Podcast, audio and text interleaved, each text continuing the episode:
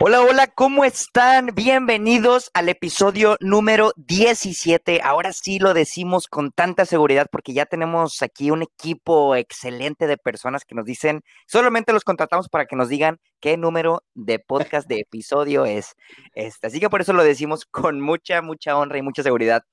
Eh, mira, Javi, te voy a platicar que vino mi primita a la casa y me dijo, yo estaba pues, trabajando felizmente en mi laptop, y me dice, oye, qué padre ser como tú, ya quiero crecer para trabajar. Eh, no supe qué cara hacer, no supe si sonreír, si llorar, si destruirle los sentimientos en ese momento. Y dije, no, o sea, simplemente le dije, qué padre que tengas eh, aspiraciones, pero por dentro dice, no, hombre, no sabes lo que dices. Entonces, dije, ¿sabes qué? Es un buen tema para hablar en el podcast. O sea, vamos a decirle a la gente lo que nadie más les dice y lo que no te van a decir en ninguna otra parte, ya sea para romperte el corazón o para lo que quieras. Entonces, bueno, vamos a empezar. Primero nos presentamos. Yo soy Eric y estoy aquí con... Con Javier y gracias por acompañarnos en este podcast número 17, más los dos que están en Instagram, que no los contamos aquí. Así es, así es. Por cuestiones especiales. Oye, antes que todo, mandar un saludito a una persona que nos mandó decir a nuestro Instagram, Crónicas Godín Podcast, por si no nos siguen, nos dijo que nos escuchaban desde Dubai. O sea, hasta allá está llegando nuestro podcast, nos dice que le damos mucha risa y que le sigamos, que, que nos escuchan ahí con muchos amigos.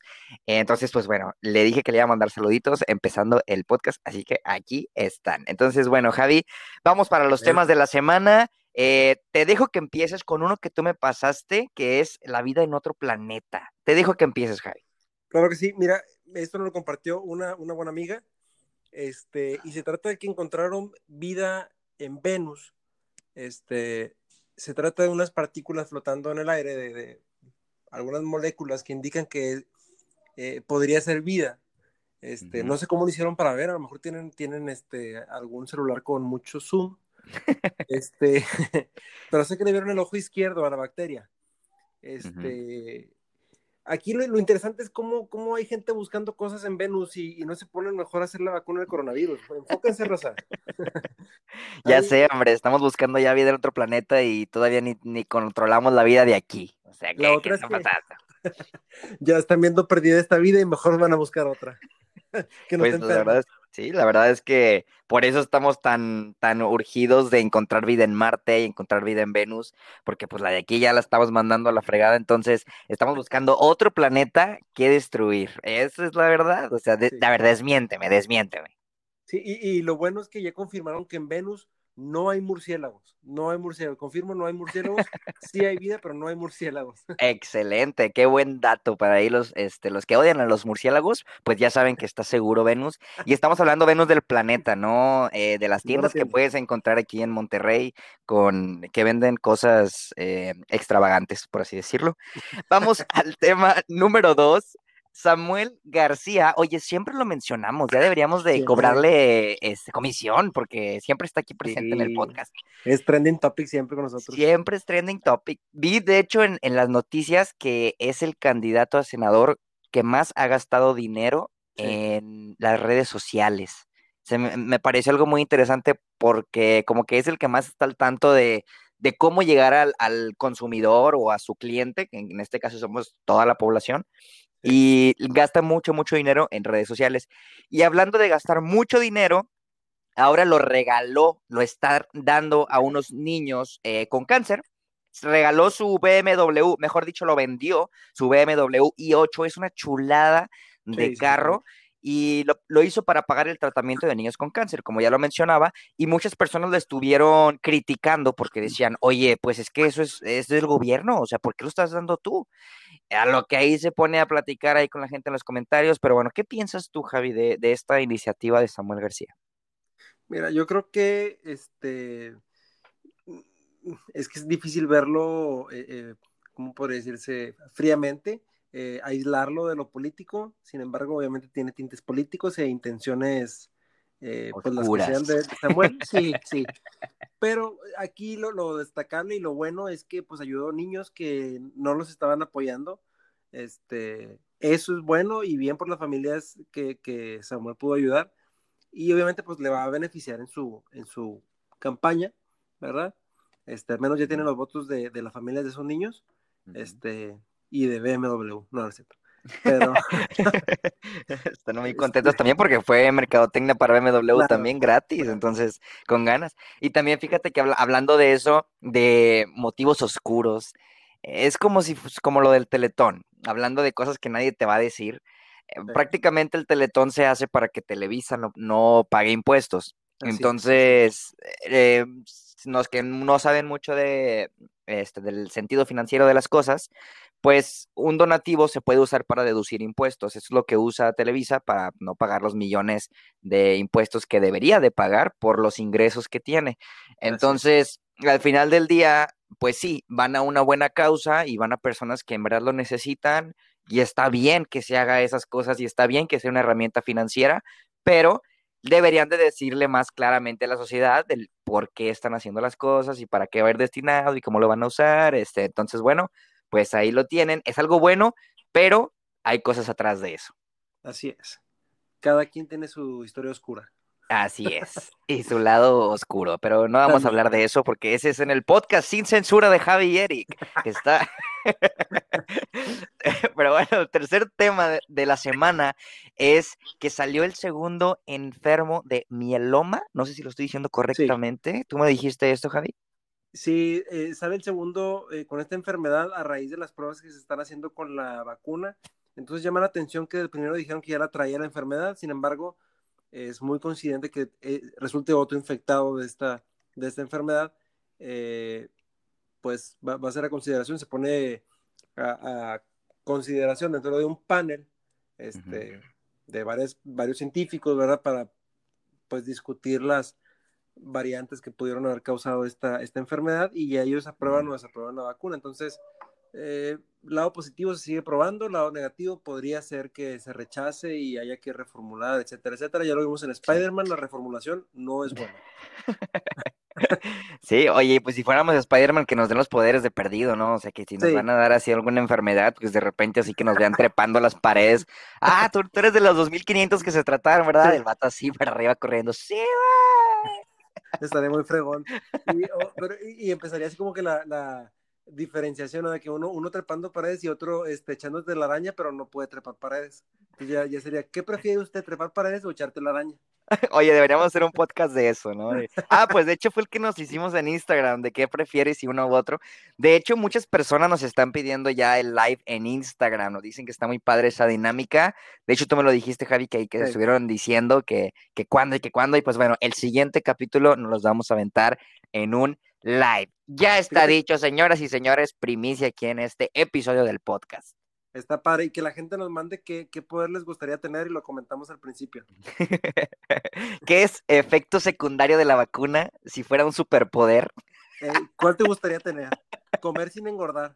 Es como Sí, trabajar tres horas al día. Van a empezar a poner así los godines. Hay gente que ya lo hace. Uno de nosotros está aquí presente. Pero bueno, hablando del coronavirus, te quiero contar lo que me pasó ahorita que fui al gimnasio. Yo venía en, el, en mi carro, obviamente, no tiene clima. Eh, entonces yo venía con las ventanas abajo, pero estaba haciendo un solazo que no te imaginas. O sea, era la una de la tarde, yo me estaba moviendo, estaba sudando en mi carro y llego y para entrar obviamente toman la temperatura, para, tienen ahí sus eh, métodos para decir que no tienes coronavirus. Entonces llego, me toman la temperatura y salgo 39 de la frente. O sea, lo normal es 36, yo creo que el límite como para que te dejen es 37, yo creo. Y me dicen 39 y me dice, oye, eh, ¿cómo te sientes? ¿Estás bien? ¿Te sientes enfermo? Y yo, no, hombre, tengo una enfermedad que se llama jodidencia y no tengo clima en mi carro, por eso estoy tan caliente. Me dice, a ver, déjame ver tu brazo. 41 en el brazo. Ah, me dice, no, pero estás bien. Y yo, no, sí, nada más es el carro. Dijo, bueno, pásale. Ya, me tomaron la temperatura adentro y si tenía 36. Era la, es la jodidencia. O sea, esa es la única enfermedad que tengo ahorita yo. Te había visto el COVID y había dicho, híjole, no, porque no, mejor no te sacó la vuelta. Sí, no, ya, ya, ya te hice sufrir mucho la vida. te echó antivirus. Sí. Oye, vamos a decir el dato que no sabías y no te servirá de nada, en donde un servidor aquí les menciona, eh, como dice su título, algo que no sabías y que no lo vas a utilizar otra vez en tu vida. Tal vez sí lo utilices porque es algo interesante, es el significado de las eh, siglas OK, que lo usamos muchísimo. Se usa de hecho una vez por segundo en todo el mundo y está presente en más de 600 idiomas. Es la palabra OK que indica que estás de acuerdo, que está bien, o que estás tirando a alguien, o para responder un email. Y OK viene de la época de las guerras y OK significaba zero killed. Entonces, cuando alguien hablaba por teléfono y querían saber cómo habían pasado la guerra, cómo habían pasado la noche, si todos estaban vivos, decían OK, que era zero killed. Entonces, de ahí se fue transformando y lo usamos hasta ahora, hasta nuestro lenguaje coloquial, que es OK, que está todo bien. ¿Qué te pareció, Javi? Me parece muy bien y de hecho, dato curioso, bueno, algo que me llama la atención, ¿cómo contaron la cantidad de veces que se dice OK? No tengo ni idea. Este, y otro es que si acomodas tu, tu dedo, eh, digo, tu mano, eh, juntando los dedos pulgar e índice, pues normalmente es las... Y es literal una O y una K que se forma con tus tres dedos. Este, wow. no lo estás, notado, al menos a mí, estás hice un mind blow ahorita, o sea, lo estoy haciendo mientras estoy escuchando esto y fue que, wow, o sea, bueno, parece más un OE, pero si le ves así como que medio los ojos cerrados, sí parece un OK. en la sombra. en la sombra y volteas un poco la cabeza y como que sí se ve. pero bueno, Javi, presente el tema de esta semana, por favor. Eh, bueno, a raíz de, de la visita que tuviste de una prima tuya, eh, vamos a sacar este tema que es eh, cosas que nadie te dice del trabajo o de la vida laboral, este, parte uno, porque creo que va a ser un tema extenso. Sí, hay, hay, este muchos temas oscuros en este ambiente laboral.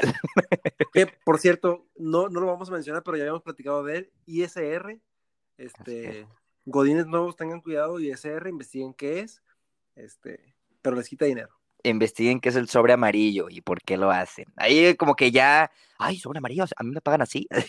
que eso, eso sí me, me, pega más. Sí, investiguenlo también. Y si ahí si quieren algún eh, tip, pues mándenos un DM porque los están haciendo mechos. Eh, vamos a pasar al primer punto. Javi, ¿quieres presentarlo?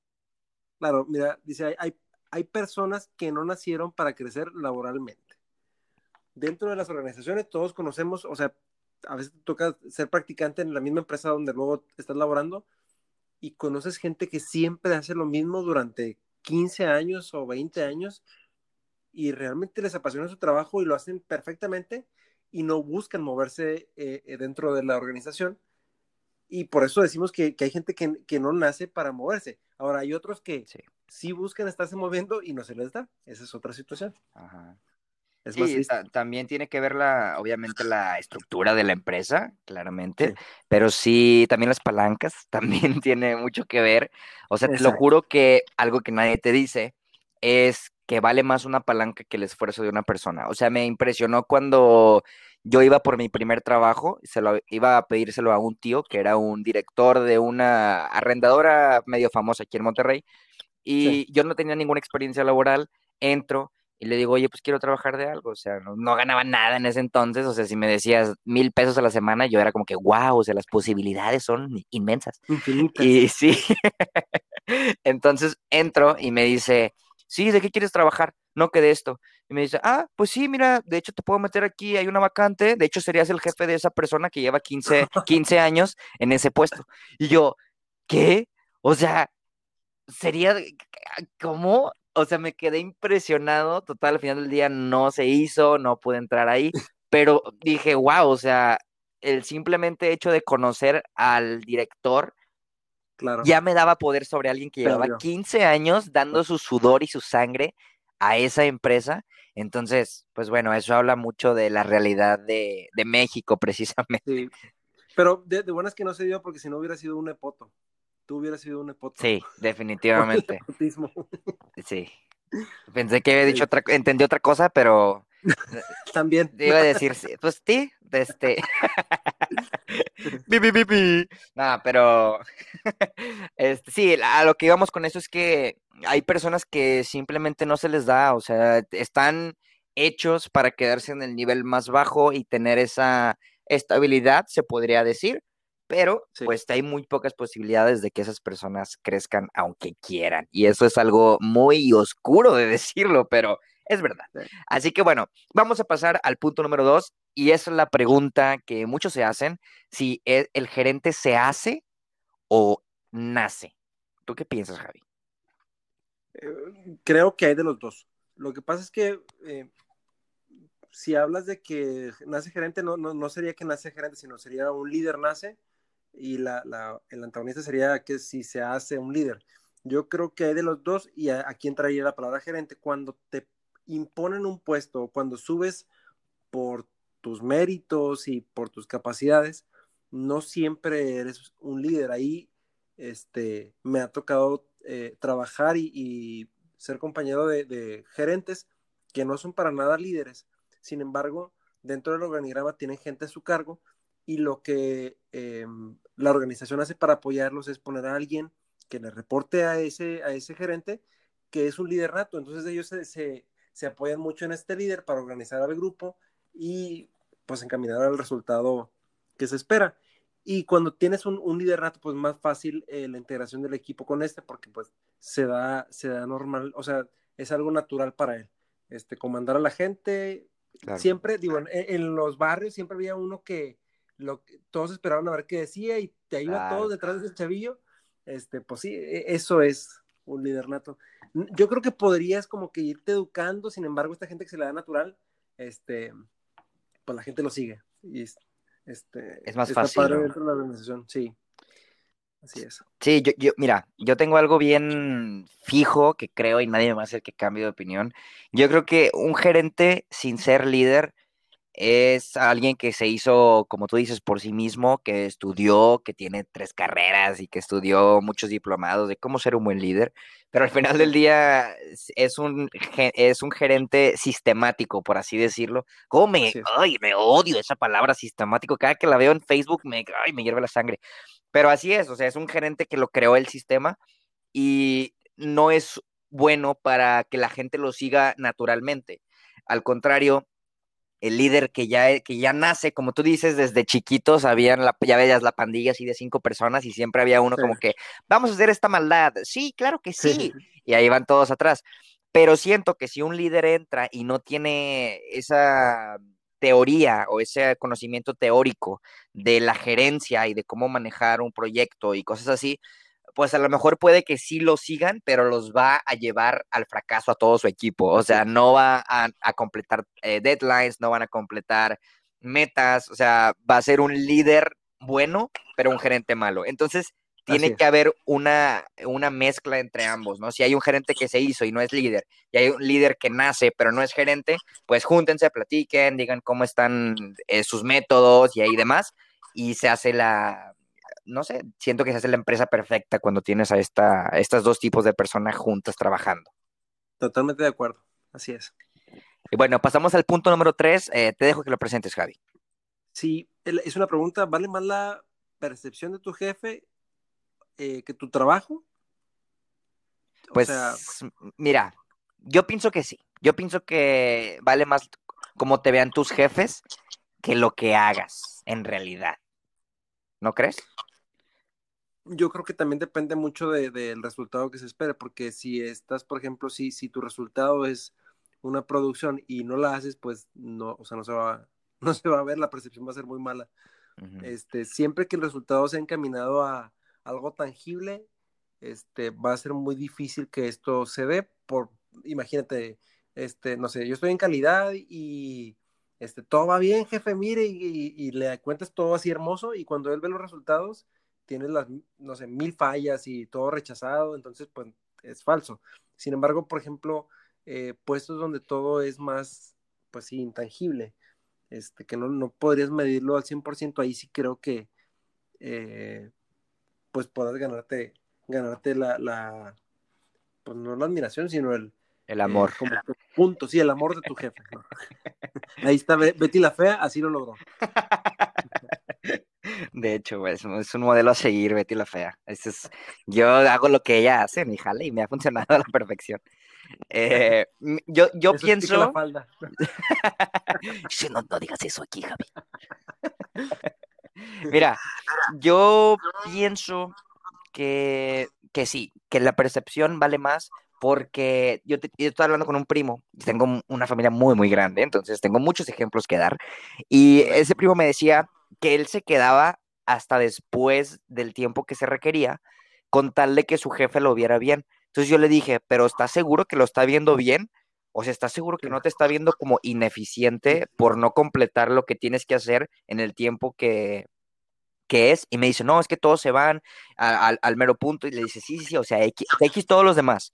¿Qué, ¿Cómo te ve tu jefe? Pregúntale qué es lo que él espera de ti y a sus ojos qué es ser exitoso. Si él te dice, no, con ganas que te estás quedando, lo estoy valorando, sigue haciendo así, si quieres crecer, excelente, quédate hasta las 24 horas si quieres, pero estar seguro de lo que ve tu jefe no es igual a que tú pienses que estás haciendo el 100% o hasta el 110% y te vea mal, te diga, ah, este, este no está haciendo nada en su trabajo, entonces por eso se tiene que quedar hasta después. Entonces, pues bueno, yo creo que vale más la perspectiva que el esfuerzo. Bueno, ahí voy a concordar contigo y, creo que esta se, liga con el siguiente eh, punto, que el siguiente punto es, hay jefes que están bien güeyes. Sí. Este, porque se creen la, esta historia que, que, va ligado con la anterior.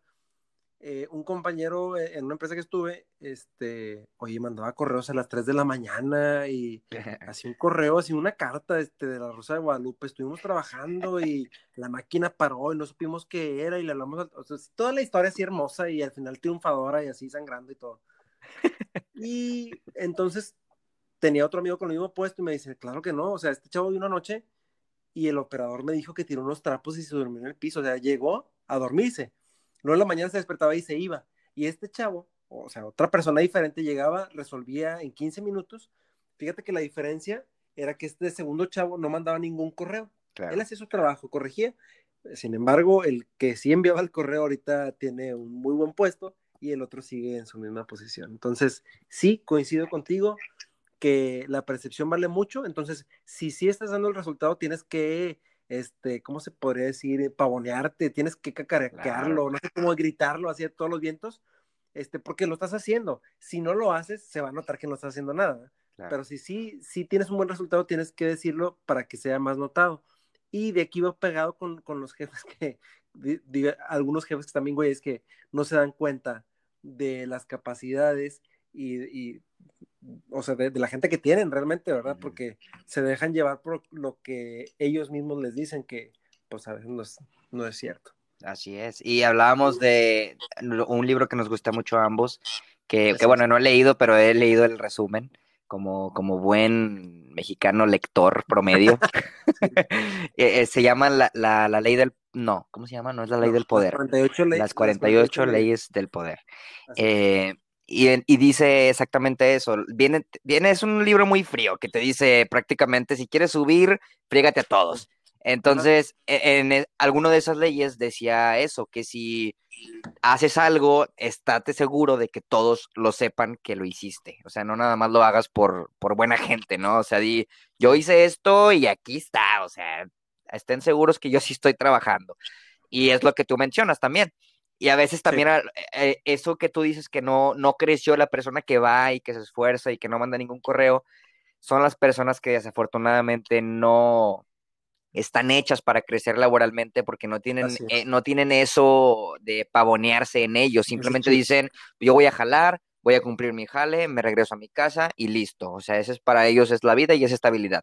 Al contrario, un, un cabrón que quiere crecer pues dice, ah, pues yo voy y me quedo dormido, y raza, ya acabó mi equipo, ¿qué onda? Y es también que está bien, güey, o sea, el equipo es el bueno y él es el güey, pero él se está pavoneando y por eso es el que va a, va a seguir creciendo, ¿no? Exacto, y fíjate que esa misma persona lo que hacía en los, en, las, en los cursos o en las difusiones, siempre preguntaba, o sea, aunque fuera una tontería, imagínate que te dicen, ¿sabes qué? El día de hoy es martes, eh, seguimos en septiembre y estamos más o menos a una temperatura promedio de 30 grados. Entonces él al final de, la plática decía, Oye, nada más una pregunta. O sea que estamos en Monterrey y confirmaba el chavo del curso, sí. Ah, ok, en septiembre y más, más, o menos vamos a continuar en 30 grados, sí. Y ya, y uno, yo, yo siempre pensaba, y junto con mis compañeros, decíamos, es que este chavo siempre pregunta por las tonterías. Pues me tocó escuchar al director decir, no, es que este sean más como él. Se ve bien prometedor porque él siempre pregunta, siempre bien participativo. yo, no, no, puede ser esto. No sé cómo no se da cuenta. Claro. De, de que son puras tonterías, ¿verdad? Pero logró su objetivo. Y, y pues ese jefe, pues entra dentro de la categoría de los que están bien güeyes. sí. ¿no? Lo sí, completamente. Sí, y, y, es algo que fíjate que pues nadie te dice que va a haber jefes que a veces como no van a ver las cosas que estás haciendo, por más que te esfuerces, ellos van a estar en su rollo, ellos van a seguir creciendo. Recuerden que cada mente es un universo diferente. Entonces tú puedes estar haciendo malabares como que, hey jefe, mírame, mírame. Y tu jefe va a estar con su jefe, hey, mírame, mírame. Y no te va a buscar a ver a ti. Entonces es algo que no te dicen, que a veces todo tu esfuerzo no va a valer de nada. Hay que saber cuando un jefe es el correcto y si no, huye de ahí. Esa es mi recomendación, al menos. Háganlo, sigan este consejo y huyan. Y huyan. Como, como siempre en la vida. Eso es lo que a mí me, me, ayuda siempre. O sea, si no sé algo, huyo. Si, si algo no puedo entregar un reporte ese día, me voy al Starbucks. O sea, yo correr. dicen que las dos, bueno, no dicen, es comprobado que las dos reacciones del ser humano desde la era de los cavernícolas es o pelear o correr. Es flight or fight. Y simplemente corre. O sea, si no sabes qué hacer con tu vida, corre o duérmete, como los millennials. Ahí está Forrest Gump. Forrest Gump corrió. Así es, que oye, tengo un problema, corre hasta, hasta Estados Unidos. Eh, pero bueno, el último punto, van a haber cosas que no te van a gustar y esto yo creo que engloba a todos los demás puntos. Eh, hay cosas como trabajar fuera de horario, Ah, hay cosas como, ah, por ejemplo, vamos a, el primer punto, trabajar fuera de horario. Yo tenía una empresa que pues me la vendieron así con ganas, ¿no? De que, oye, va a haber, vas a trabajar de 7 a 2 de la tarde, era mi primer trabajo. Y te vamos a pagar tanto, eh, va a haber viernes de, viernes de, tacos, sí, sí, sí, o sea, sobre amarillo. Eh, vas a ver viernes de tacos y ya con ganas. Total, llega un sábado de cierto mes y me dicen, oye, te tienes que quedar sábado y domingo desde las 7 hasta las 8 de la noche a, hacer inventario. Esto pasa todos los años. Y yo, pero pues, ¿dónde, dónde, cuando me dijiste? O sea, como que ya tenía planes este fin, los tengo que cancelar, porque no me dijiste. Sí, no, no, es que pues así es, o sea, siempre ha sido así. Entonces hay cosas que no te dicen cuando vas a pedir trabajo y ya cuando llega la hora es como que, ah, tienes que hacer esto. Y no sé si te ha pasado algo así. Eh, sí, yo, yo nunca me había tocado estar en, una, en un inventario, en una empresa que, que se manejara un inventario eh, como se manejó en esta, que era, era un inventario, este, vamos a decirlo, cíclico, este, por el tipo de producto que se manejaba. Este, pero digo, mi reacción, pues yo creo que fue buena, porque para mí era una experiencia nueva y, pues sí me, quise quedar. A lo mejor en el momento sí me, como que me desconcertó que me dijeron, tienes que quedar. Yo había ido un sábado a un curso que nos dieron de, de calidad y entonces saliendo me dice mi jefa, este, oye, vamos a quedarnos inventario. Entonces me hace una invitación, ¿verdad? Este, ¿nos podrías apoyar? Pues no quería que no, la verdad. O sea, imagínate, no, ¿sabes qué? Ahorita no. Ahorita no, joven. Sí, no, no, claro que le dije, pues sí, sí me quedo, ya le hablé a mi esposa, le dije, oye, pues me voy a quedar a trabajar. Ese día me fui a mi casa hasta las, como la una de la mañana, este, pero la verdad es que, pues es que trabajo es trabajo, ¿no? Y, y, y como sí, sí hay cosas que no te van a gustar, también hay algunas cosas que sí te van a gustar mucho, y entre ellas son el ambiente laboral y, el sueldo. Y el sueldo, sobre todo. Otro, de hecho, el segundo punto, segundo y último punto, de algo que a veces no te puede gustar, es que a veces te ponen los viajes muy seguidos o muy... Me ha tocado escuchar gente que me dice, oye, ya estoy harto de viajar. O sea, yo cuando tuve mi primer trabajo en una empresa de metales aquí en Monterrey, y yo le dije a mi jefe, oye, qué padre que, que viajes siempre. O sea, el señor siempre estaba una semana en Italia y luego la siguiente en China, regresaba, se iba a Irlanda, regresaba a Monterrey tres días y luego se iba para allá. Le digo, oye, tienes la vida perfecta. O sea, los ojos de un millennial, eso es lo máximo a lo que puedes aspirar. Y me dice, no, o sea, la neta, yo estoy harto, yo me quiero quedar aquí, yo quiero estar viendo a mi familia, o sea, vengo a Monterrey, no sé, cinco días al mes y los otros días estoy lejos. Y yo, pues sí, pero ¿qué tiene de malo? O sea, divórciate, compadre.